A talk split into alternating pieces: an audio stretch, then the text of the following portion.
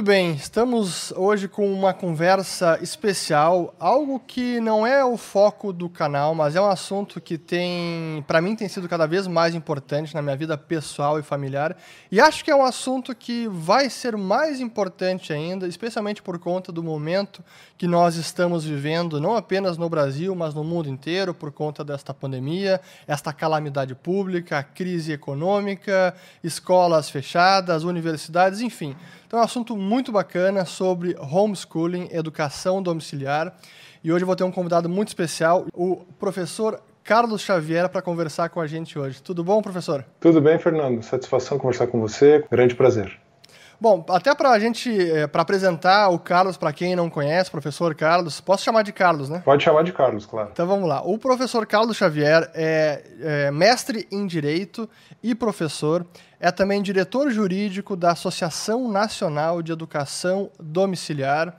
É também pai educador, procurador do estado do Paraná e também tem um canal no YouTube bem bacana chamado Direito Sem Juridiquês, onde ele também fala sobre homeschooling. E esse assunto, para mim, ele tem, como eu falei aqui na apresentação para o pessoal, né? Ele, para mim, tem sido cada vez mais importante porque nós estamos distanciados, isolados ou quarentenados, qualquer que seja o termo. E agora, por conta das da, escolas estão fechadas, eu acho que agora já tem praticamente dois meses de escolas fechadas. E eu tenho um filho de seis anos, que tinha recém entrado no primeiro ano do primeiro grau, ensino fundamental. Minha filha, com quase quatro anos, vai fazer agora em junho. E eu comecei a me dar conta que, olha, esse, esse primeiro o sistema de aula online para esse, esse, para essas idades não tem como, assim, é muita dispersão, é difícil conciliar, é difícil é, até funcionar bem a tecnologia para essa idade, quando sendo muita gente, ó, tá aí minhas crianças gritando já aqui. E então é, isso isso é difícil. E aí eu comecei, eu mesmo arregacei as mangas junto com a minha esposa, que tem dado uma baita ajuda. Ela também tem sido uma mãe educadora, até mais do que eu. Mas eu comecei a me dar conta, recebendo os, os temas do colégio, as tarefas, né? Eu pensei, pô, é, vou eu fazer junto, mas, sinceramente, vendo as, as, os, os deveres ali, as, as lições, eu pensei, pô, eu acho que eu posso avançar mais e eu mesmo começar a dar aula. E eu comecei a me inteirar mais, buscar materiais, buscar metodologias, buscar ferramentas. E aí é, não, não é uma cachaça, mas é algo que você vai, vai se aprofundando e fica cada vez mais interessado e até apaixonado pelo tema, porque pô, é a educação dos nossos filhos. Assim, e quem mais, é, quem é mais interessado de verdade em educar os filhos do que os próprios pais? Então, é, primeiro, Carlos, eu queria que você falasse aqui para o pessoal o que é o homeschooling, como é que a gente pode definir a educação domiciliar? Certo. É, a educação domiciliar é uma modalidade de ensino. Então, isso aqui é muito importante, né, porque a gente deixa bem claro que é uma dentre muitas possibilidades, já mostrando que a base filosófica na qual nós devemos compreender a educação domiciliar é a liberdade. Né? Então, ela é uma modalidade de ensino na qual os pais chamam para si a responsabilidade de conduzir o processo educacional dos filhos. Significa que os pais se tornam professores? Não necessariamente. É, os pais eles são os responsáveis por gerenciar todo o processo. Então o pai, o pai, a mãe, a família, né, fazendo isso, gerenciando o processo, podem é, dispor de métodos, podem contratar professores, tutores, podem usar diferentes materiais, mas eles vão estar é, supervisionando e gerenciando esse processo é, de educação. E uma coisa muito legal quando a gente começa a estudar a educação domiciliar, né? Como você está mencionando que foi o seu caso, é meio que um caminho sem volta, né? A gente vai se interessando, vai se apaixonando é, é pelo assunto. Uma coisa interessante é que a gente percebe algo que não é só relacionado à educação domiciliar, mas é relacionado a todo o processo educativo, né? Todo aprendizado, na verdade, ele é um aprendizado autodidata, ou seja, aquilo que alguém aprende é aquilo que alguém aprende por si, né? Ah, mas e o papel do professor e o papel do pai? São muito importantes. Professores são muito importantes, pais são muito importantes, mas é, o papel do, do tutor, do preceptor, do pai, do professor é o papel de estimular aquele indivíduo que está aprendendo a aprender. Né? Então, uh, talvez uma palavra que está um pouco na moda hoje, que defina bem esse papel do professor, seja o pai, seja um tutor, é o papel de um facilitador do ensino. E o homeschooling, né, a educação domiciliar, ela é muito mais isso numa determinada abordagem, né, porque, só deixando bem claro, se nós estamos falando de liberdade, se alguém quiser simplesmente reproduzir o ensino escolar dentro de casa, comprar livros didáticos, apostilas, o que quer que seja, tá certo, não tem problema nenhum. Por quê? Porque estamos falando de liberdade. Mas quando a gente entende a educação como um processo de formação integral e existe inclusive uma abordagem de educação é, domiciliar, que é a abordagem de educação clássica, que foca bem nisso, você entende que você está formando o indivíduo para a vida. Né? Então você vai, você vai realmente conseguir aquilo que muitas escolas até se propõem a fazer, mas não conseguem porque, na verdade, não é o papel da escola. Você vai não só é, passar, um, transmitir um conhecimento acadêmico ou auxiliar na aquisição do conhecimento acadêmico, mas você vai também passar é, todos os valores morais, toda a instrução moral, toda a formação do caráter, e isso tudo junto. Realmente, na educação domiciliar é possível fazer isso de forma junta, é, de forma conjunta. Né? Na escola, quando você pensa em lar e escola, existe realmente essa, essa disrupção. Né? Ah, os pais são responsáveis pela formação moral e a escola responsável pela formação acadêmica. Às vezes tem escola que se propõe dar uma formação moral, tem pais que querem que a escola. Enfim, é uma confusão e a tendência é que não funcione muito bem quando você mistura as coisas no ambiente escolar ou quando os pais delegam toda a atribuição para a escola. Mas dentro de casa é possível fazer isso, sim. Então até... essa é a, a, grande questão aí da educação. Mas só para resumir, é um, claro. é um método de ensino em que os pais assumem o protagonismo não necessariamente se transformam em professores, que foca o desenvolvimento do sujeito e que foca especialmente as propostas que têm mais êxito focam no desenvolvimento do autodidatismo. Então, que aquela pessoa aprenda a aprender e não somente receba um, um conteúdo, né? Você tocou num ponto que era a minha segunda pergunta que eu queria fazer, que se alguém quiser pegar os livros didáticos que são dados na escola, replicar em casa e dar aula em casa, pode ter a liberdade para isso. Mas não é bem assim, porque no Brasil hoje, o, até onde eu sei, e até foi como eu, como esse assunto para mim foi introduzido de maneira até um pouco chocante, porque foi em 2010, no seminário de escola austríaca do Mises Brasil, que foi em Porto Alegre, e eu conheci lá o Kleber Nunes, que é um, um pai de família brasileira e que decidiu fazer homeschooling, então praticar educação domiciliar com seus filhos, mas ele foi impedido e foi, inclusive, foi é, processado pelo Estado. Até eu não sei como hoje está a história, mas para mim foi um caso emblemático. Então, para mim, a, pergunta que eu faço para você, então, é como está a questão jurídica do homeschooling? Pode, não pode? É autorizado, não é autorizado? É, essa é uma das principais inquietações. O caso do Kleber, ele é bem emblemático, e quem é do meio da educação domiciliar conhece. Ele realmente teve um processo contra ele, tem uma multa correndo até hoje contra ele. E ele, mas ele não botou os filhos de volta na escola. Ele praticou uma desobediência civil assim bem bem acentuada contra o próprio poder judiciário. Entendeu? E os filhos já estão formados. Os filhos já agora, estão em né? idade universitária, já estão já são adultos, já estão trabalhando, já já, mas ele ficou com essa pendência lá no, no patrimônio ah, dele junto ao Estado, entendeu? Ah, mas enfim, então mas como, como, é que é a questão como jurídica? No caso né? do, do Kleber Nunes, tem um outro caso emblemático, por exemplo, na história recente do Brasil, o caso do professor Luiz Carlos Faria da Silva, que começou a praticar a educação domiciliar é, com seus filhos em Maringá, ele é doutor em educação, e, e ele teve uma complicação com a justiça, inicialmente porque os filhos estavam sofrendo bullying na escola, na verdade ele teve um, uma uma questão com o Ministério Público, porque ele foi denunciar o bullying que os filhos estavam sofrendo na escola, conheceu o promotor e tirou os filhos da escola, começou a praticar educação domiciliar e foi objeto de uma investigação. Aí chegou lá na frente do mesmo promotor, o promotor disse: professor, o que você está fazendo aqui? Então, é, estou educando meus filhos em casa. Ah, não, vamos dar um jeito nisso aí. Aí o promotor, que estava originalmente numa medida de investigação contra ele, é, entrou com uma medida protetiva a favor dos filhos dele contra o Estado, obrigando o Estado do Paraná a avaliar os filhos dele é, na educação domiciliar. Então é um outro caso emblemático de um outro tempo, né? De, nós estamos falando claro. de mais de 10 anos atrás. Hoje a situação ela funciona da seguinte maneira, só traçando um panorama bem mais amplo e bem mais geral, né? A Constituição, embora ela, ela trabalhe numa lógica é, escolarizada, e a LDB, a Lei de Diretrizes e Bases de Educação, e o ECA também trabalham numa lógica escolarizada, a, a Constituição, por ser uma Constituição tão, tão prolixa como a brasileira, ela tem muitos dispositivos que dão suporte à educação domiciliar. Por exemplo, ela consagra o princípio da liberdade educacional, ela consagra o princípio da pluralidade de ideias e concepções pedagógicas, isso está no artigo 206 da Constituição, incisos 2 e 3, que, são, é, que é um artigo que trata da educação. Né?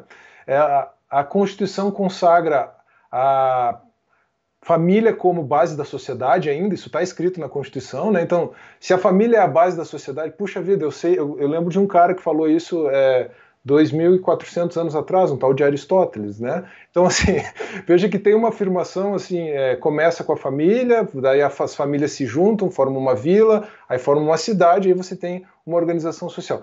Então, esses são dispositivos que você encontra na Constituição que poderiam amparar a ideia da educação domiciliar, mas para isso você precisa fazer uma interpretação da própria Constituição, da própria ordem jurídica, menos é, coletivista, menos até positivista, porque você tem a letra da lei lá que manda matricular na escola, né, da LDB e do ECA, você precisa fazer uma interpretação mais dinâmica, mais baseada em princípios. Então sempre houve essa situação de falta de segurança jurídica no Brasil a respeito da educação domiciliar, porque não há de fato uma lei reconhecendo é, o direito à prática da educação domiciliar, embora nós defendamos que se trata nada mais nada menos do que um, de um direito natural. Né? Aí, Exatamente. É, então, a, a, grande questão, facil... o problema, eu até estava participando de uma entrevista ontem também, sobre conversando um pouquinho sobre as questões jurídicas, eu até mencionei isso. O problema é que o pessoal deixou o Tomás de Aquino e o Aristóteles na geladeira já tem alguns séculos, né? Mas quando a gente trabalha com o direito natural, com a coisa justa, diante do caso concreto, quer dizer, você dizer que os pais não podem educar os seus filhos, os pais que têm condições, que decidem por isso, não podem educar os seus filhos em casa, isso para mim é uma desumanidade. Falando em desumanidade, os próprios tratados internacionais de direitos humanos, eles reconhecem a primazia dos pais na condução do, da, da, educação dos filhos. Inclusive, próprio, a própria Convenção Internacional de Direitos das, das, da Criança consagra isso. É a mesma convenção que fala em educação universal, que fala em universalização da educação, ela estabelece a primazia dos pais na educação dos filhos. Então veja que interessante. Os próprios tratados internacionais de direitos humanos são um argumento que nós trazemos em favor do homeschooling. Mas o que, que embolou bem o meio de campo no Brasil? Em 2018, o STF julgou um caso, um recurso extraordinário que chegou até lá, uma família de Canela, interior do Rio Grande do Sul, que lá em 2011 pleiteou, junto à Secretaria Municipal de Educação de Canela, o direito de é, educar seus filhos em casa. Não obteve, os pais não obtiveram, entraram com mandado de segurança, não tiveram, não conseguiram o direito no primeiro grau, entraram com recurso de apelação no Tribunal de Justiça, não conseguiram, entraram com recurso extraordinário ao STF. Detalhe, 2011. É, o caso foi julgado em 2018, quando a menina que estava pleiteando, a respeito da qual os pais estavam pleiteando a educação domiciliar, já estava em idade universitária. Mas, mas assim, é, em 2018... Então, a, a, educação domiciliar toda foi feita dessa maneira? Ela acabou sendo... É, foi sendo feita ou não, eu até acho que a família fez a educação domiciliar, apesar de não ter obtido a autorização é, judicial, é, e aí o STF julgou o caso, num, num julgamento de recurso extraordinário com repercussão geral, formando um precedente. E nesse julgamento, para resumir bastante, o STF disse assim: olha, a educação domiciliar não é incompatível com a Constituição. Então, dupla negativa né, é constitucional. Ótimo, muito bom, que bom. Aí o STF acertou bem. A educação domiciliar não é incompatível com a Constituição. Ótimo. Mas o STF passou então a, a analisar a lei infraconstitucional, a legislação federal. E aí analisou o ECA, analisou o LDB e disse, ah, mas não tem previsão legal, então não pode ser praticada. É, conclusão do raciocínio, né? Quando aí a gente... Isso, isso, eu que não sou do mundo legal, do mundo jurídico, é, é aquela questão, a, a velha tradição brasileira de que tudo é proibido a não ser o que esteja expressamente permitido. Isso. Que é o, o, contrário dos Estados Unidos, em que tudo é permitido a não ser o que esteja expressamente proibido. É, né? Exatamente. Quando a gente fala do princípio geral da legalidade, né, que, numa perspectiva de direito privado, numa perspectiva de direito natural, né, ou mais próxima do direito natural, a gente realmente tem essa afirmação: tudo aquilo que não é proibido é permitido. Né? É, mas por que, que existe uma proibição? A proibição ela existe no direito para evitar a lesão a bem, patrimônio, vida de outras pessoas. Por isso que existem as proibições. Mas quando você tem um Estado muito inchado e você tem é, um sistema de direito administrativo, de direito público muito é, é exacerbado, aí então as pessoas passam a pensar a partir de uma lógica realmente invertida. Não, não, não, como tem é, direitos, é, a indisponibilidade do direito público, etc., etc., direitos públicos e coisas desse tipo envolvidas, então a administração pública só pode fazer aquilo que a lei autoriza ou aquilo que a lei ordena. É, o princípio da legalidade no âmbito do, direito administrativo é diferente. Só que a gente não está falando de administração pública, a gente está falando de indivíduos. Mas realmente o STF transportou essa lógica do direito público para o julgamento de uma situação que envolve é, indivíduos, que envolve que deveria ser pautada por liberdades individuais. Né? É, e, e houve essa, essa miscelânea toda aí.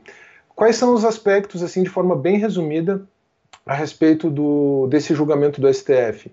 Ah, bom, eu faço uma análise disso aqui no meu livro, né, acho que eu não tinha mencionado antes, Educação Domiciliar no Brasil, aspectos filosóficos, então um pouquinho dos que a gente está falando aqui, políticos, quer dizer, esse debate e jurídicos.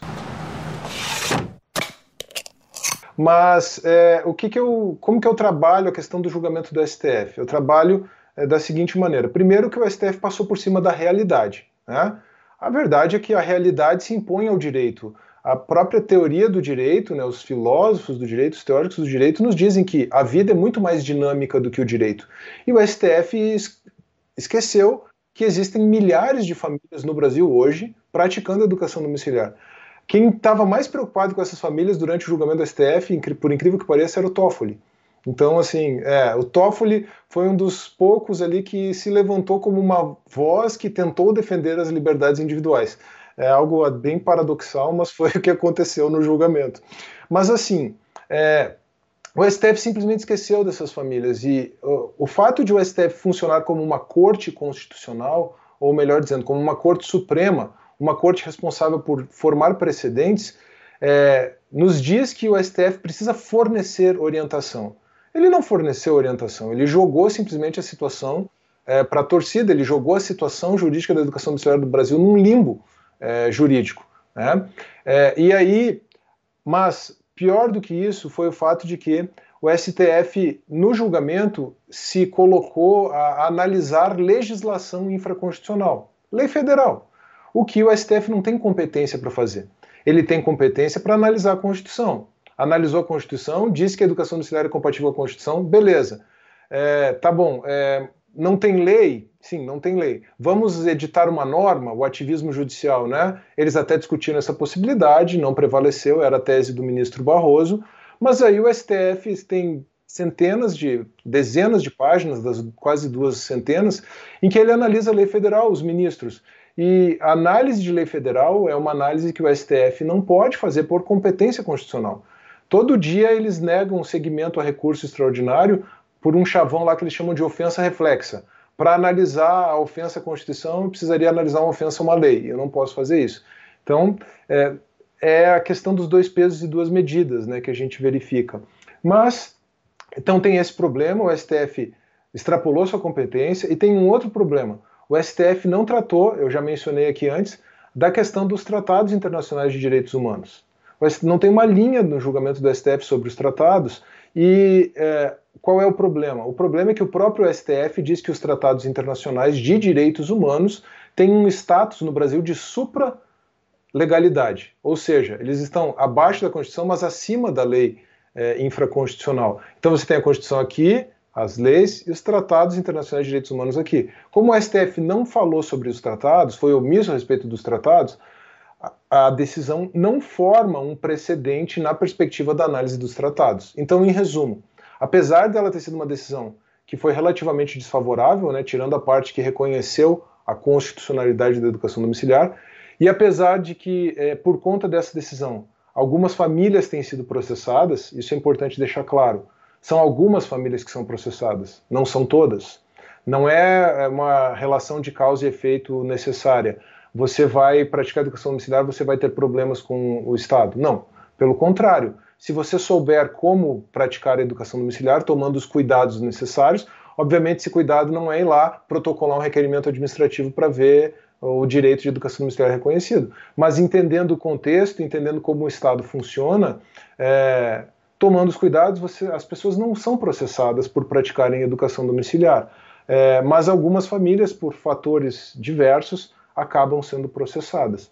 E aí tem essa dificuldade que a tendência dos, do, dos promotores do Ministério Público, né, dos conselheiros tutelares antes e até mesmo dos juízes, é fazerem uma interpretação positivista, legalista da decisão do Supremo, embora você possa trabalhar a própria decisão do Supremo de uma forma é, diferente. Né? Você possa fazer uma, construir uma interpretação, construir uma argumentação e mostrar que não é uma consequência necessária da decisão do Supremo que aquela família, naquele caso concreto, tenha que ser proibida de fazer educação domiciliar.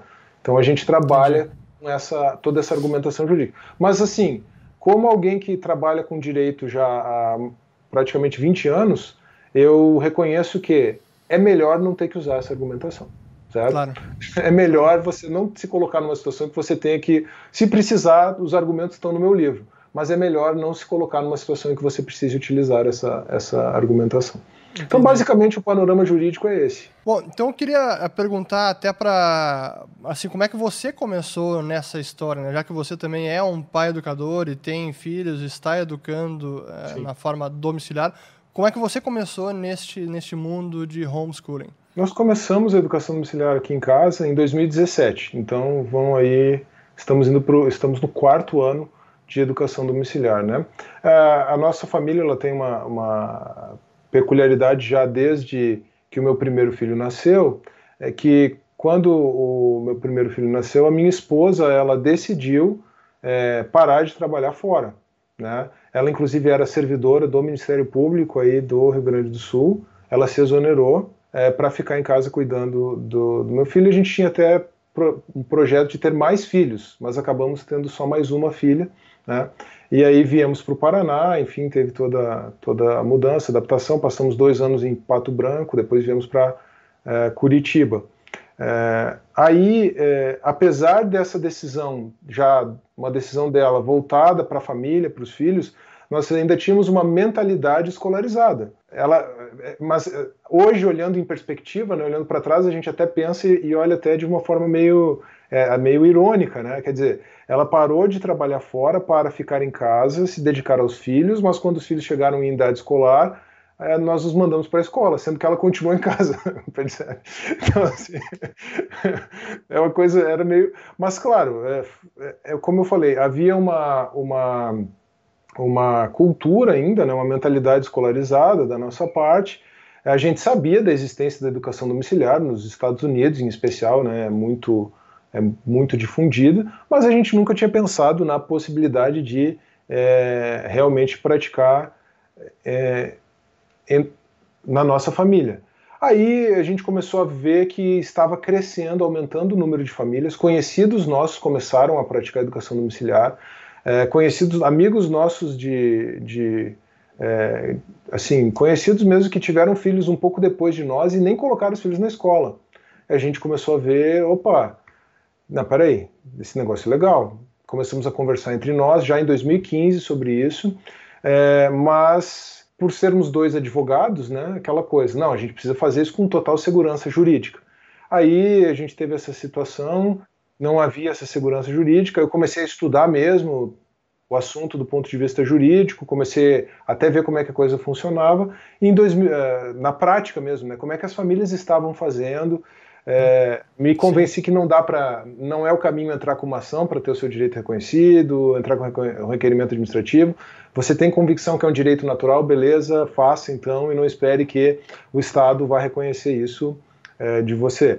Há uma uhum. briga pelo reconhecimento do direito no âmbito nacional, há uma briga em estados. O Fábio Osterman, aí no Rio Grande do Sul, ele é o proponente de um projeto de lei na Assembleia Legislativa. Acabamos, é, inclusive, nos tornando é, bons amigos nessa luta e nessa batalha, né? Muitas famílias têm ido lá, apoiado o projeto de lei dele, mas existem esses projetos para reconhecimento do direito, mas nós não podemos esperar que o Estado reconheça esse direito para praticar, né? Então, estudei bastante o assunto e aí em 2017 nós realmente decidimos começar, já sabendo todo o caminho, toda a forma de proceder, né? Decidimos começar. Aí nós também começamos a estudar uh, nesse mesmo meio tempo em que eu estava estudando a questão jurídica, começamos a estudar um pouco sobre educação clássica, tentamos já montar a nossa organização numa abordagem clássica, numa abordagem mais global, quer dizer, estudando história numa perspectiva cronológica, com uma linha do tempo, integrando é, os estudos de ciências, de geografia ao estudo da história, né, de forma inicial, focando nos desenvolvimentos científicos, focando na geografia dos locais onde estava estudando, quer dizer, fazendo uma coisa bem, bem global. É... Até eu quero, depois eu quero falar sobre a prática disso, que acho que é interessante. Desculpa te interromper. Tranquilo. Mas porque essa parte é, é, bem, é bem bacana. Eu até quero fazer primeiro um, talvez um, um disclaimer aqui, uma nota para todo mundo que esteja assistindo aqui, é que homeschooling, educação domiciliar, não é para todo mundo. Certamente muitas famílias nem têm a possibilidade é, de fazer isso por questão de trabalho, por questão de onde vivem, por uma série de fatores não é possível. Outras talvez seja possível, mas nem tenham interesse ou não queiram, enfim. É, mas o que é importante é, é saber que existe sim essa, essa alternativa e que ela também tem seus méritos. E até isso eu nem falei com a minha esposa ainda. É, eu não estou defendendo que aqui, aqui, na minha casa isso será implantado, é o que eu vou fazer, mas é que nesse momento Assim, até o que me levou mais a procurar é, como eu falei no começo, né? Pô, a gente está isolado, não tem aula tradicional. A aula online para pequenos, para mim, não está funcionando. Eu acho que eles não estão aprendendo nada. Eu não posso deixar passar dois, três, sei lá quantos meses mais sem, sem aula nenhuma e eles vão ficar perdendo esse tempo nessa, nessa idade que para mim é tão importante de estar tá se aproveitando o potencial é, da criança, pô, vou ter que fazer alguma coisa. E aí que eu comecei a me, a me aprofundar e tentar ajudar mais e guiar e acelerar essa educação no que eu consigo fazer, até porque eu também não, não tenho hoje a possibilidade profissional de me dedicar tanto na educação domiciliar, mas na medida do possível eu estou conseguindo conciliar algum, alguns dias da semana em alguns horários, mas para mim também é difícil e para minha esposa também será difícil. Mas o que eu achei interessante é, e algo que me, me chama, aí começou a me chamar a atenção é a comparação. Mas o que, que, será que é mais eficaz? É, eu não sei a resposta, mas eu comecei a me questionar. Vendo a, o perfil do meu filho, que é muito parecido com o meu perfil quando eu era estudante no colégio, um, talvez até na faculdade, eu sempre fui um aluno pouco interessado na aula. Era aqueles, era da turma do fundão, bagunceiro, incomodava, passei sempre na média e olhe lá, mas é, não era o meu perfil, então eu me dispersava muito e poucas matérias eu prestava atenção. Então, mas numa sala de aula com 25, 30 alunos, a professora não está a serviço de um aluno. Então, se eu não estou prestando atenção, ela vai ficar o tempo inteiro me chamando atenção. E eu vendo isso agora com meu filho, que é muito parecido, pô, eu estou dando aula para ele agora em algumas matérias, português, matemática e tal, inglês, e pô, eu, tô, eu e ele sozinho, e às vezes eu tenho que ficar retomando ele. Pô, Joaquim, vamos lá, presta atenção. Então, eu começo a imaginar, pô, será que uma educação domiciliar assim, onde a atenção é individualizada, será que não pode ser até mais eficaz? Essa é a grande chave da questão. Essa é a grande chave da questão. Mas eu só queria voltar numa coisa que você falou antes, que é bem importante deixar bem, bem claro antes de voltar nesse mesmo ponto é, que é o seguinte: realmente a educação domiciliar não é para todos. É, uma forma que os opositores da educação domiciliar têm de é, deturpar o debate, inclusive, é dizer, ah, agora vai resolver a educação, do, a educação do Brasil com a educação domiciliar. Não, é claro que não. Aí, por isso, eu até apresento uma resposta na forma de um chavão. Educação domiciliar não é política pública. O que, que eu quero dizer com isso? Que ela não vai resolver o problema, ela não está exigindo prestações materiais do Estado, os pais não querem prestações materiais do Estado, pelo contrário, hoje o que as famílias educadoras brasileiras querem é apenas ser deixadas em paz. Né? Mas realmente, as famílias, existem muitas famílias que podem não ter condições, podem não ter condições materiais, podem não ter condições é, de trabalho, podem não ter condições até mesmo é, emocionais, podem não ter condições de, é, de estabilidade familiar, uma série de fatores, né? É, e pode simplesmente não querer, pode ter todas as condições e não querer. Não, eu quero ficar em casa assistindo, eu vivo de renda, eu quero ficar em casa assistindo seriado no Netflix, quero mandar meu filho para a escola. Você é livre. Talvez as consequências não vão ser as melhores, né? Mas você é livre. Entende? Decisão de cada família. É uma decisão de cada família. É, cada um arque com as consequências das suas decisões. Então, o que eu quero dizer com isso é que realmente é, a gente precisa entender que se trata de uma decisão, uma decisão muito é, individual. A gente pode até entender, já fazendo um link com isso que você falou do ensino personalizado, do ensino individualizado, que é a grande característica da educação domiciliar e que é o que faz a educação domiciliar dar certo, que mesmo uma família com poucas condições financeiras, quer dizer, o principal da questão não é tanto a condição financeira, o principal da questão é, é realmente disponibilidade de tempo, organização, é, disposição é, é, de trabalho mesmo, né, de regime de trabalho e uma série de outros fatores. Mas com o dinheiro que uma família paga numa escola particular, por exemplo, ela tem condições de otimizar aqueles recursos numa educação domiciliar de forma, ela tem condições de utilizar aqueles recursos de forma muito mais otimizada numa educação domiciliar. Às vezes uma família que tem que mandar o filho para a escola pública porque não tem condições de pagar uma escola particular, poderia utilizar os recursos que tem de forma ótima dentro de casa, entende? Então sabe que esse é um ponto que eu comecei a me fazer essas perguntas. Tipo, pô, eu tô eu, eu pago colégio privado, felizmente tenho condições de pagar educação privada para os meus filhos. Mas nesse momento eu comecei a ver, pô, a escola não, por conta de todas as, as circunstâncias, não está dando educação para o meu filho, não tem como dar. É, aí a gente começa a fazer conta, pô. Aí eu contratei uma professora de inglês é, para vir em casa. Então, vem em casa. Tomamos todos os devidos cuidados de pandemia, etc. Mas estamos fazendo uma educação privada em casa em inglês.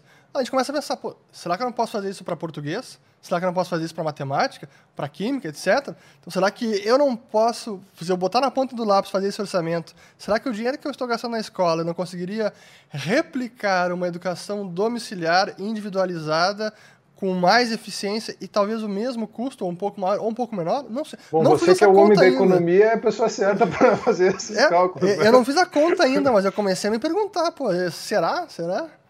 Com certeza, mas assim, isso é uma coisa que a gente verifica muito intuitivamente, sem precisar necessariamente colocar tudo na ponta do lápis. Mas se for colocar, e você é a pessoa certa para dar esse tipo de aconselhamento, né, Fernando? Se a gente for colocar na ponta do lápis, certamente a gente vai ver, perceber essa possibilidade da otimização de recursos, né?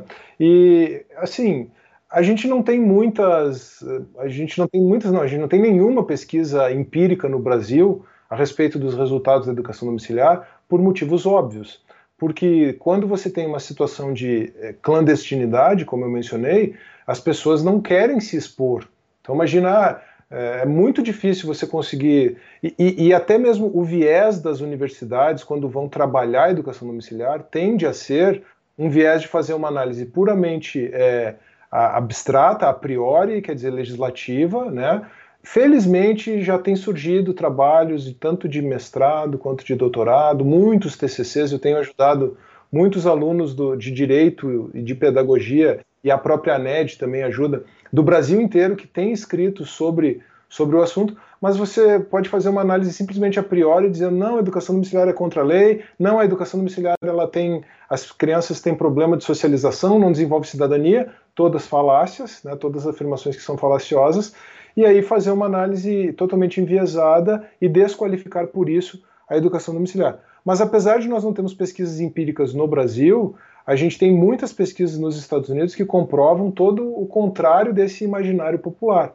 É, existe um melhor desempenho acadêmico, existe uma melhor socialização e existe um engajamento mais ativo é, na vida cívica dos estudantes oriundos da educação domiciliar em comparação com aqueles oriundos do sistema escolar. No Brasil, a gente percebe isso, embora não com pesquisas qualitativas, né, mas pela experiência. A gente consegue perceber isso. Porque todo o segredo está nessa atenção individualizada que é dada para o sujeito que está ali em formação. É, então esse é o grande segredo da coisa. Eu estava, o meu filho ele está participando de um grupo de debate é, nesse momento da pandemia. Ele é virtual, né? Mas é, de qualquer forma ele teria que ser virtual porque ele está participando de um grupo de debate com outros adolescentes em Belo Horizonte. E Bacana. eles estão se preparando para discutir é, formas de governo e sistemas de governo. E que, que idade ele tem? Acho, acho, que você não falou a idade 13 dele. 13 anos. Mas é, o que, que eu fiz? Eu dei primeiro o, um resumo no livro do Benjamin Wicker, né, sobre a, as formas de governo em Aristóteles. Depois eu dei para ele um resuminho legal que eu consegui encontrar sobre formas de governo, sistemas de governo. E depois eu dei um artigo para ele da, de uma revista, de uma consultora legislativa do Senado Federal, é, trabalhando o sistema de governo parlamentarista, presidencialista, semipresidencialista, é, e trabalhando o, o, modelo francês, americano e brasileiro. Dei um artigo de 50 páginas para ele ler. É um artigo que eu, na faculdade, ia ficar com preguiça, talvez não ia ler, mas dei para ele ler. É, e está está lendo. A gente, hoje mesmo, de tarde, quando a gente terminou ali as atividades, eu sentei e conversei com ele. Me fala ele me resumiu os seis, as seis formas de governo em Aristóteles, ele me falou tudo sobre forma e sistema de governo, e aí eu disse, ah, agora você vai estudar o que a moça tem a dizer lá sobre é, o sistema francês, o brasileiro e o americano. E quando ela falar do sistema americano, veja se ela vai falar sobre o pesadelo de Linz, o Linz Nightmare, né, sobre o presidencialismo americano. Veja se o Juan Linz está lá no, nas referências bibliográficas dele. Aí ele, eu, eu falei assim, ele ficou curioso, claro, né? Pesadelo de Lins. É e, e, mas se não tiver lá, nós vamos estudar sobre isso também. Especialmente se você quiser argumentar contra o presidencialismo. Quer dizer, dando, só fui, só fui fazendo o olho dele brilhar, entendeu? Mas, cara, eu fui, eu fui ver sobre, fui saber que o pesadelo de Lins existia no mestrado. E o meu filho, com 14 anos, 13 para 14 anos, está tendo contato com isso. Por quê? Porque eu tenho condições de saber que ele tem interesse sobre isso, debate é uma disciplina que ele gosta, é, ele teve um desempenho muito bom é, quando a gente debateu a questão do armamento, quando debateu é, agora na última semana eles debateram a questão do voto do sistema eleitoral, né? É, ele teve um desempenho muito legal e ele sim ficou bem empolgado com isso. Então eu aproveitei e disse, não, vamos, vamos, vamos investir nisso aí. Então veja, quando que na escola, não é nenhum demérito a escola, adaptando a situação que você falou do seu, do seu menino lá de 6 anos, que pode ficar disperso no meio de uma aula com mais 20, 30, quando que numa escola ele iria fazer um estudo aprofundado dessa maneira, de forma, sistema de governo? Ia sentar lá o professor, ia passar o esquema no quadro lá, depois ele ia ter que memorizar, respondendo uma prova e pronto. No dia seguinte já ia esquecer. Né? É, é, é, é exatamente isso. Então, esse, é, esse é um assunto que essa, essa nossa conversa aqui, eu não quero estender tanto para não ficar um vídeo tão longo, mas certamente a gente vai fazer de novo por, uma outra conversa, porque é um tema importantíssimo que pouca gente conhece e é fundamental. Agora muita gente está sendo obrigada a conhecer por necessidade, né? Mas é, uma coisa que vai. Que, que isso seria um outro seminário, uma outra conversa, um debate à parte. Que é, se a gente olhar a educação brasileira, e isso me chamou muita atenção naquele documentário de três partes da Brasil Paralelo, que está fantástico, é, onde mostra exatamente isso. Pô, uma, como é que pode ser? É um ministério a um grupo de pessoas, assim, um planejamento mais centralizado impossível em Brasília, ditando como a educação de todas as crianças, adolescentes, pré-adolescentes do Brasil inteiro vai ser, com a grade curricular, com os livros. Com, assim, não tem como funcionar. Não tem como funcionar. não, não, tem, tem como funcionar. Assim, não tem como funcionar. Mas eu queria agora perguntar para você como é que é a rotina e a prática de um homeschooling, porque é. isso para mim, eu, tipo, eu, como eu falei, hoje eu estou tentando a, a auxiliar e, e tentar aprimorar o que hoje é possível fazer por conta própria. É, busquei alguns materiais, alguns livros, eh, metodologias para alfabetizar. Meu filho ainda está em idade de alfabetização, começando a ler, já, já, já está lendo bastante, estamos quase terminando até a parte de leitura inicial, matemática, enfim.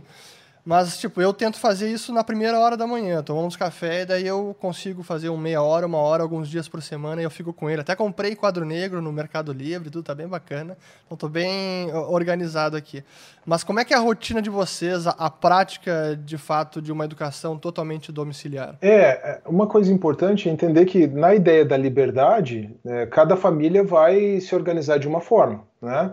É, e, mas, apesar da liberdade, é, e a liberdade ela é interessante porque ela permite flexibilidade, mas apesar de liberdade e flexibilidade, uma disciplina é necessária porque não existe liberdade sem uma verdadeira disciplina. Né? Então, aqui em casa a coisa funciona da seguinte forma: existem é, matérias já separadas, pré-estabelecidas por dia.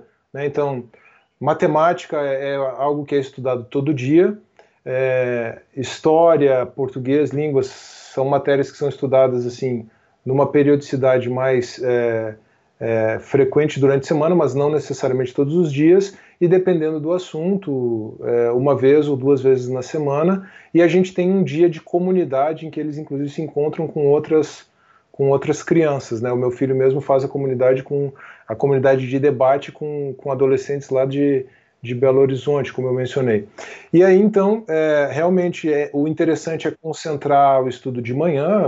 Bom, tem gente que pode preferir dormir até mais tarde, estudar à tarde, mas enfim, como a gente tem uma rotina de, de estudos de leitura bem, bem considerável aqui em casa, a gente começa de manhã e o que precisar do, da rotina do dia termina à tarde. Às vezes eles vão até, é, claro, porque teve que sair, fazer alguma coisa no médico, volta, vai até, às vezes, entra um pouquinho, comecinho da noite, esse horário aqui, pode ser que tenha alguém estudando ainda aqui em casa.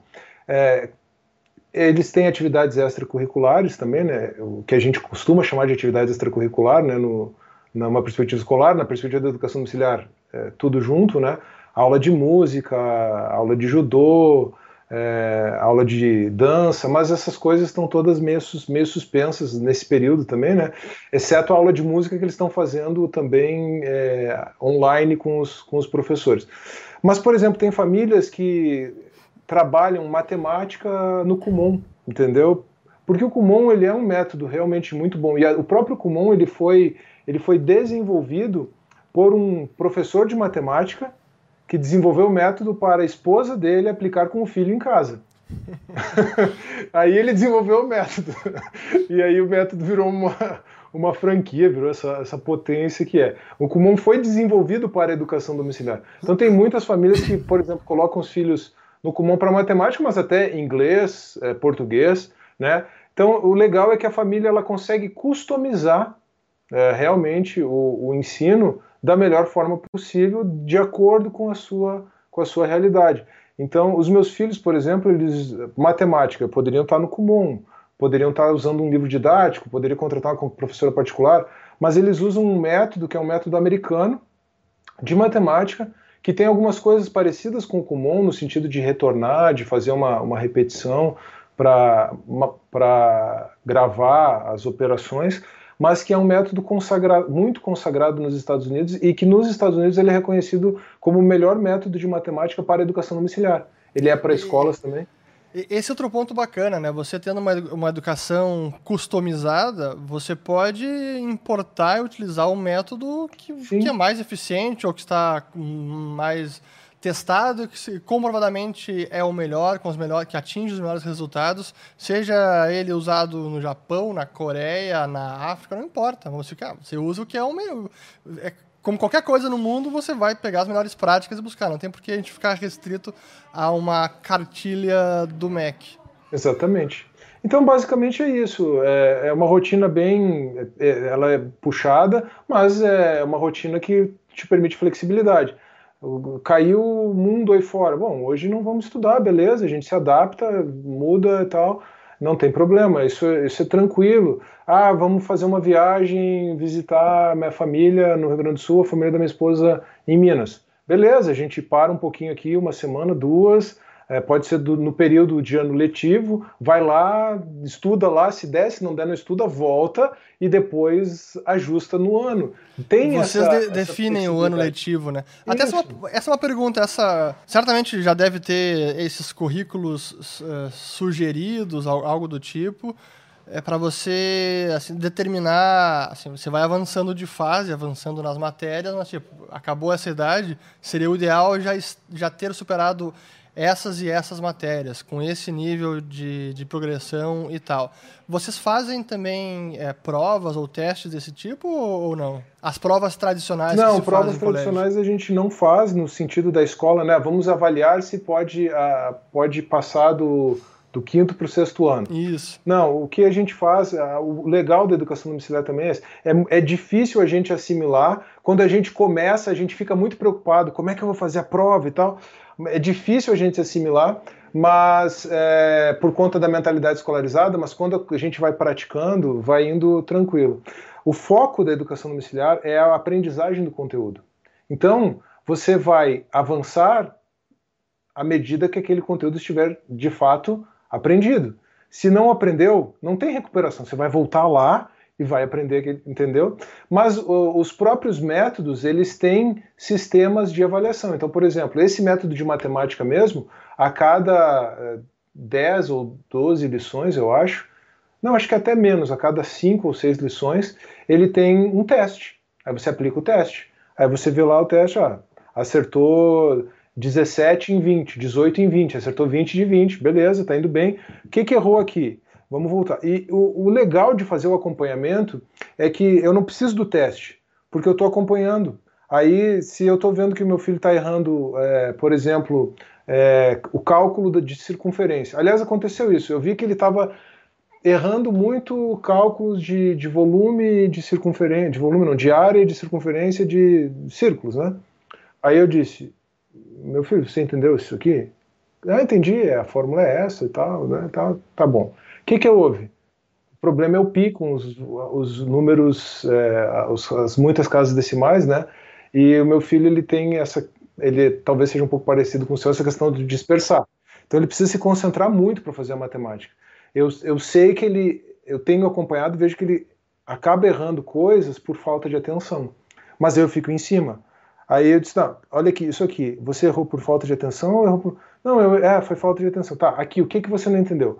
Tá com problema com o cálculo de área, volume, vamos lá, vamos ver. Você vai acompanhando e, e quando você trabalha em cima do erro imediatamente estabelece um processo dialético, aí é que o, a, o aprendizado acontece. Mas se você fica meses estudando uma matéria, faz uma prova, erra um monte de coisa, vai para recuperação, estuda todo o conteúdo de uma vez, quer dizer, é, isso na verdade, é, infelizmente, porque não tem como ser de outra maneira, então isso não é uma crítica ao método escolar, é que não tem como ser de outra maneira. O método escolar ele tem muitas claro. idiosincrasias que elas são, na verdade, desfavoráveis ao aprendizado. Eu lembro que eu tive muita facilidade no, durante o ensino fundamental e o ensino médio na minha escola. Ela não era uma das escolas mais, é, mais é, exigentes de Porto Alegre. Eu estudei no Sevinha, não sei se você conhece mais é, construtivista e menos conteudista. Para mim deu certo. É, eu passei em dois vestibulares na, na URGS sem estudar para o vestibular. Um de física, uhum. um para física e um para direito. Mas o que, que eu fazia na aula? Enquanto meus, meus colegas estavam conversando, eu ficava prestando atenção na aula. Ou seja, eu prestava atenção naquele conteúdo, aquele que estava sendo transmitido, e depois tinha que fazer exercício, eu fazia os exercícios em aula. Que não era o meu caso, eu não prestava atenção é. na aula. Eu Depois eu ainda saía circulando com o professor para ajudar os alunos, os meus colegas, nos exercícios. E em física eles preferiam que eu explicasse do que a professora explicasse para eles é, o exercício. Mas assim, o que, que eu quero dizer com isso? Só para ilustrar que eu estava envolvido, mesmo dentro da escola, eu estava envolvido num processo de aprendizagem ali é, em que eu não. É, era diferente da, da, do, da rotina escolar tradicional. Né? Porque eu ali estava interessado na aula, prestando atenção na aula, aprendendo, e, e, já resolvi o problema ali, fazia os exercícios e pronto, resolvido. Não era a realidade da maioria dos meus colegas, que não prestavam atenção na aula e que não, é, e que não, não faziam os exercícios, levavam para casa, faziam em casa, não fazia, aquela coisa. Eu não fazia tarefa de casa, não fazia tema, porque eu fazia tudo em aula. Né? Mas enfim, é, o que eu quero dizer é que isso simplesmente não acontece em casa, ou melhor, o contrário, né? a situação contrária. Porque em casa você vai estar tendo aquele acompanhamento, aquele, aquele desenvolvimento integral, é, direto. E, e, dentro da, dessa educação, algo que também tem me chamado a atenção, eu estou procurando estudar mais, até depois quero pegar algumas referências com você, que é a educação clássica, né? Que é o trivium, ou agora talvez o quadrivium, até quero que você explique isso. Tá. Que eu entendo a educação clássica é a gramática, a retórica e a lógica, isso. correto? Correto. Então, explica um pouquinho da educação clássica e como hoje ela pode ser também praticada e incorporada na educação domiciliar. A educação clássica ela se divide aí nas sete artes liberais, né? Desde a época da Grécia Antiga, é, depois isso passou por Roma, isso é, foi praticado como a educação da Idade Média, né? Então, é, o foco da educação desde a antiguidade, durante a Idade Média, dessa educação clássica, nos primeiros anos, né, para crianças e adolescentes, era nessas primeiras três artes liberais, que eram para realmente formar o sujeito aprendente. Então você tem a gramática, dominar a, a língua, a lógica, dominar o funcionamento do pensamento, né? E a retórica, ou seja, dominar como se expressar. Né? É, basicamente é isso. Numa outra perspectiva, até numa perspectiva mais filosófica, mais ontológica, a gente pode inverter a lógica com a retórica, né? Porque quando o pessoal bota a lógica depois, a lógica com a gramática, desculpa. Quando o pessoal bota a lógica depois da gramática, o pessoal sempre trabalha a lógica como dialética, como processo dialético de é, aprendizado, né? É, por meio do diálogo, por meio da, da, da troca, né? Mas se você coloca a lógica antes da gramática, fica mais, faz até mais sentido, e essa era a proposta original do próprio Aristóteles, né? A lógica é a compreensão do ser, como as coisas são, né? Então você entende que existem essências, mas que existem acidentes, né? Nós somos seres humanos, eh, isso é uma, é, isso faz parte da nossa essência. Somos racionais como seres humanos. Mas você tem barba, eu não tenho. Isso é um acidente, são qualificações, né, e tal. Isso você estuda no campo da lógica. Quando você transita para o campo da gramática, então você passa a descrever o ser, descrever a realidade. Então, por isso que você tem as classes gramaticais, as categorias do discurso, e aí a retórica é a melhor maneira de se expressar. E essa retórica pode ser tanto é, falada quanto escrita. Né? Então veja que não é simplesmente saber escrever, saber as categorias, as classes gramaticais.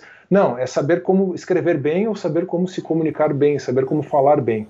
Sabe que eu, eu, eu noto isso no Brasil, talvez mais do que nos Estados Unidos, por exemplo, que a, as pessoas têm uma, assim, via de regra, uma dificuldade em se expressar de forma clara e lógica, ou seja, de se fazer entender, de comunicar as suas ideias ao interlocutor, seja na forma escrita e às vezes pior ainda na forma verbal.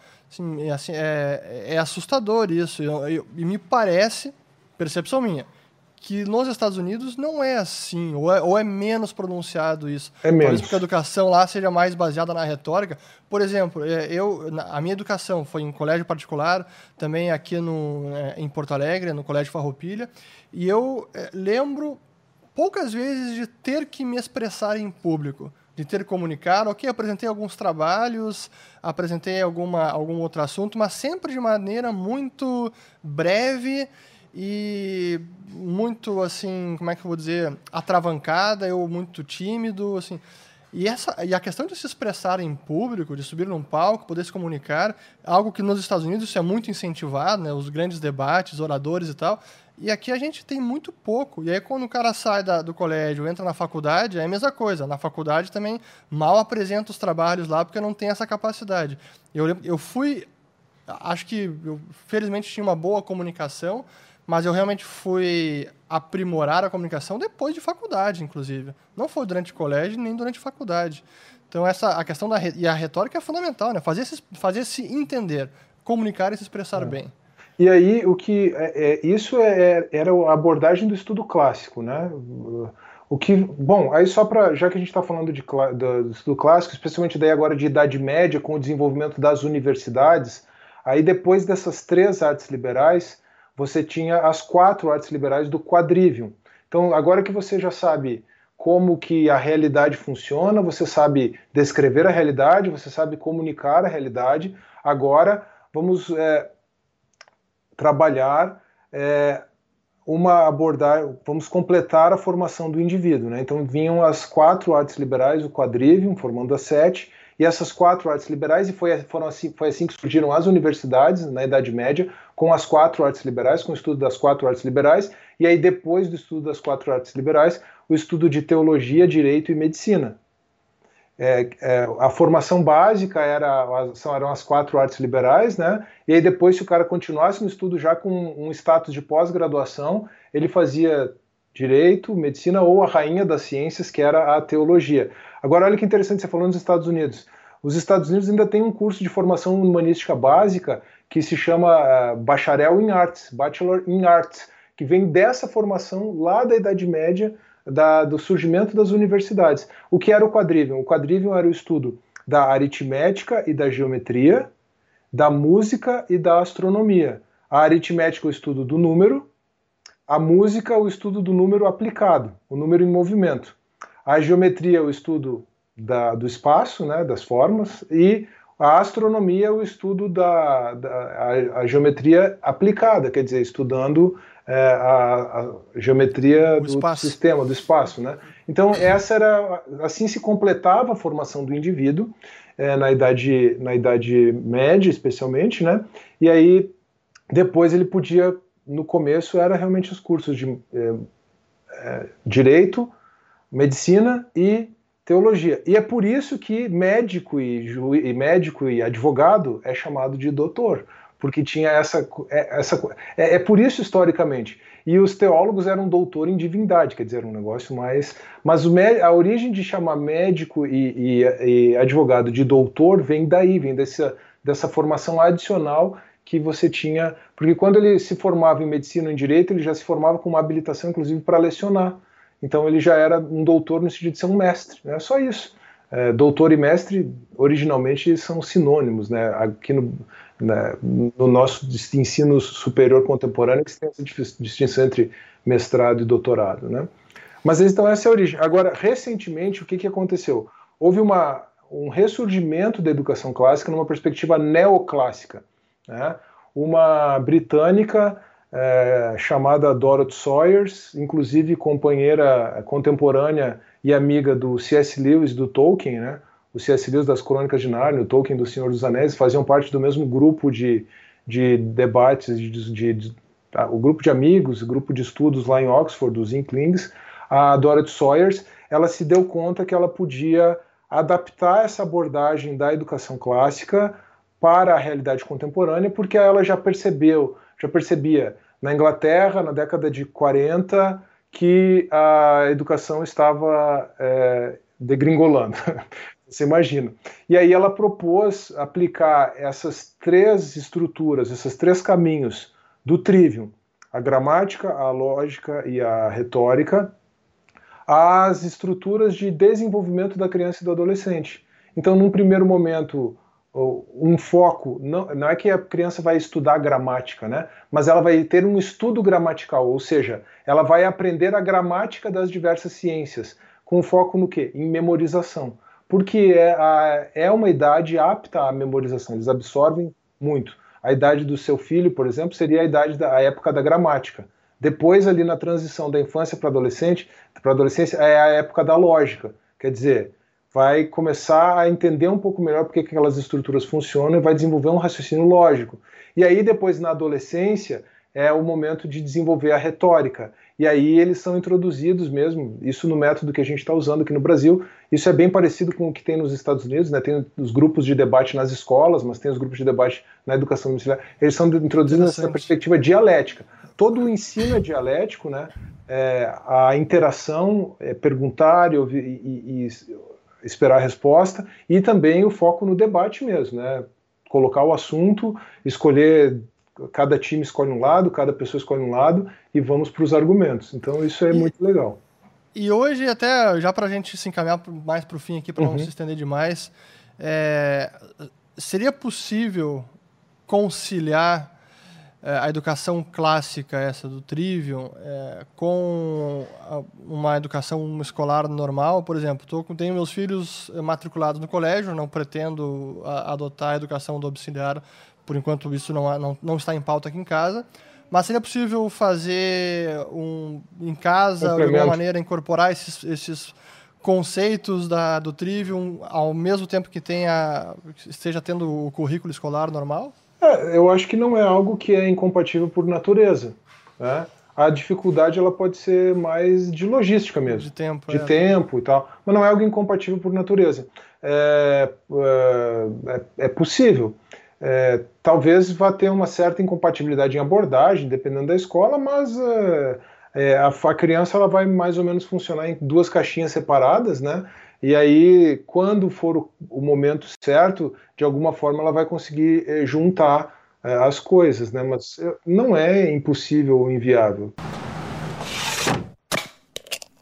Carlos, bom, já está aqui com quase, deixa eu ver até quanto tempo, é, uma hora aqui, muito, muito bacana. Poderia ter tenho várias perguntas mais, a gente vai fazer essa conversa outro dia. Não, vamos, vamos, é, com certeza. Por hora, obrigado mesmo pelo seu tempo. Esse é um assunto importante. Ah, Fernando, e... desculpa, deixa só eu claro, uma lá. última questão, voltando um pouquinho para a questão jurídica, tá? Sim. Como que funciona, tá? Tá estudando em casa, não tem histórico escolar, não tem prova, não, não tem. Tá, e como que vai fazer para ter o, o, certificado do ensino fundamental ou do ensino médio? A própria lei prevê o mecanismo, esse mecanismo não foi pensado para a educação domiciliar, mas ele é utilizado para os uh, ingressos da educação domiciliar, é o ENSEJA, aquela prova lá, o antigo supletivo, com 15 anos faz o enseja para o ensino fundamental, com 18 anos faz o enseja para o ensino médio, obtém a certificação e segue a vida, entra na, na faculdade aí, né, sem dificuldade nenhuma. Aí teria uma outra questão, até a gente conversou sobre isso, né, o problema do bacharelismo e o que, que se faz nas universidades, mas a gente não, não é o nosso foco e a gente e, e às vezes o pessoal se atrapalha também. Ah, mas então vai, vai viver, vai, vai estudar em casa para sempre, não vai fazer faculdade? Não. Se, se precisa do diploma, e em geral ainda se precisa do diploma universitário no Brasil, vai fazer faculdade, vai fazer mestrado, vai fazer, mas vai continuar estudando muito mais em casa e aprendendo muito mais em casa do que na própria universidade por conta dessa formação é, que, que teve isso com certeza é o que os resultados mostram, né? Mas era só uma observação que é importante, porque claro, é importante pode, fazer o pessoal isso. que está assistindo aí pode ficar com essa pulga atrás da orelha, então só para fechar claro. essa questão jurídica. Bacana. Bom, mas excelente. É, realmente, como eu estava falando, é um tema fundamental, é, é importante para o, para o presente e o futuro dos nossos filhos, da nossa sociedade, da, da nossa nação, inclusive. E eu, quando penso em, em, educação, não apenas a questão de princípios e valores que a gente precisa é, realmente ensinar e passar isso aos nossos filhos, mas essa o que eu enxergo como educação que é preparar os filhos para a vida, mas também preparar a, o, o, ferramental deles, o cérebro, para que eles possam sempre seguir aprendendo. É como você falou, né? É aprender a aprender. Sim, eu vejo isso muito. É, acho que é uma algo que eu comecei a cultivar ainda mais depois da facu depois que eu saí do colégio, na faculdade, o autodidatismo. Pô, eu, eu, hoje em dia eu aprendo muita coisa por conta própria. E com a internet, então, não há mais limite. Todo conhecimento está aí, depende só de você. Então, você conseguir é, instrumentalizar a criança, o pré-adolescente, o seu filho, para ter esta capacidade de aprender a aprender e seguir aprendendo para sempre, porque é, essa, esse é o fato da vida, a gente vai seguir aprendendo sempre, a gente está sempre aprendendo. E quem tem esta capacidade de aprender com mais facilidade, qualquer que seja o tema, vai ter muito mais é, facilidade na vida, vai ter mais excelência, vai conseguir galgar postos, vai conseguir ter sucesso é, na sua ambição profissional, enfim. Então, acho que esse conceito de aprender a aprender é de fundamental importância. Né? É isso mesmo. E por fim, que eu acho que a mensagem também que você já trouxe no começo e que é algo que a gente comunga, que é a questão de liberdade e responsabilidade individual. E a questão de educação dos filhos, é, na minha opinião, sim, é uma questão da família, dos pais e é um direito dos, da família, isso é minha opinião, é um direito da família decidir como será a educação é, dos filhos. Não é o Estado que deve ditar isso. E é claro que a família também deve arcar com a responsabilidade desta decisão. Por isso, é liberdade e responsabilidade juntos. Então, é, por fim, é, obrigado de novo, professor Carlos. Se quiser deixar mais algumas palavras finais ou também onde o pessoal pode é, encontrar mais do seu trabalho. Ah, muito obrigado, Fernando. Então, como você mencionou no começo, eu tenho um canal no YouTube, chama Direito Sem Juridiquês. Hoje, no dia que a gente está gravando aqui, vai na ordem do domingo, né? Você me falou, né? Acho que é no, no, sábado. Ah, no sábado. A gente está gravando na sexta, hoje chegou a 80 mil inscritos, né? Muito então, bom. é legal. Eu, eu estava meio parado, mas eu vou retomar o conteúdo lá no canal. É, não falo só sobre educação domiciliar, falo sobre introdução ao direito, falo um pouquinho sobre libertarianismo lá também, né? É, e eu tenho também um outro canal, é, um canal sobre Bíblia, cristianismo, chama Tel de Datas. Esse é menorzinho, está com 5.800 inscritos mas esse é o, é o meu xodó, vamos dizer assim, né? O direito sem juridiquês é, é legal, está crescendo e, espero que cresça muito mais, mas para quem se interessa por esse assunto, inclusive faço algumas relações entre, entre cristianismo e libertarianismo lá no, no Tel de Datas também, né? E... Você deve acompanhar então o trabalho do, do Tom Woods também, né? Sim, sim. É. Quem me introduziu é, a esse, esse mundo, na verdade, foi o Paulo Guedini, nosso amigo em comum que nos apresentou, claro. né? Aí eu já desenvolvi um trabalho sobre, sobre cristianismo e libertarianismo, mas sem focar muito no, no, no pessoal é, americano lá, mais por conta própria aqui, por conta das minhas reflexões do cristianismo junto com as minhas leituras do libertarianismo, não tinha ainda, ainda é, é, encontrado os autores que fazem isso no, nos Estados Unidos, embora eles estejam, sejam bem consolidados, né? Hum. Mas aí conversando bastante com o Paulo, conheci esse pessoal, eles fazem um trabalho muito legal e o próprio Paulo está empenhado em traduzir esse material, está empenhado em divulgar, é, e em breve nós vamos ter novidades quanto a isso. É, é um trabalho muito legal que está chegando aí, mas aí já é um trabalho mais do Paulo Guedini que eu tô, tenho auxiliado ele aí com, junto com outros amigos nessa, nessa empreitada. Né? É, e é, além do, do meu canal, o pessoal pode me seguir aí, meu perfil no Facebook, Twitter e Instagram. É fácil, é arroba Carlos ER Xavier em todos. É Carlos Eduardo Rangel Xavier, então ER abreviado, né? Carlos ER Xavier. Esse é o meu perfil em todas as redes aí, tirando o, o YouTube. Mas é isso, estou à disposição Muito no, bem. no YouTube, Facebook, Instagram. Twitter. Para quem quiser interagir, nós estamos aí. E espero que o pessoal realmente goste, entenda, é, compreenda o que é educação domiciliar. E o, o, mais importante é deixar as famílias né, no seu canto, fazendo o que estão fazendo com toda a dedicação. É, porque mesmo que alguém no final, das, no final no fim do dia, né, assistiu tudo que, ah, mas eu não concordo com esse negócio de educação domiciliar tudo bem. Você tem o seu direito de não concordar e de não praticar. Mas. É, é isso aí. Por que, que não, não prive os demais desse mesmo direito, né? É isso mesmo. Mas é isso, foi uma conversa muito boa, muito obrigado. Estou à disposição para a gente continuar depois, se for, se for aí do seu interesse, do interesse dos seus inscritos. É como a gente aprende na escola austríaca, né? É, tudo está interligado, né? Então, liberdade não é só liberdade econômica, é liberdade educacional, é uma necessidade na filosofia do direito, na teoria política, enfim, e, e a gente precisa realmente fazer essa abordagem é, integral. E aí não é só falar de economia, é falar de educação também. Parabéns pelo trabalho e pela iniciativa. Muito obrigado, Carlos. Obrigado a todo mundo que está assistindo. Espero que tenham gostado. E por hoje é só. Valeu. Até a próxima.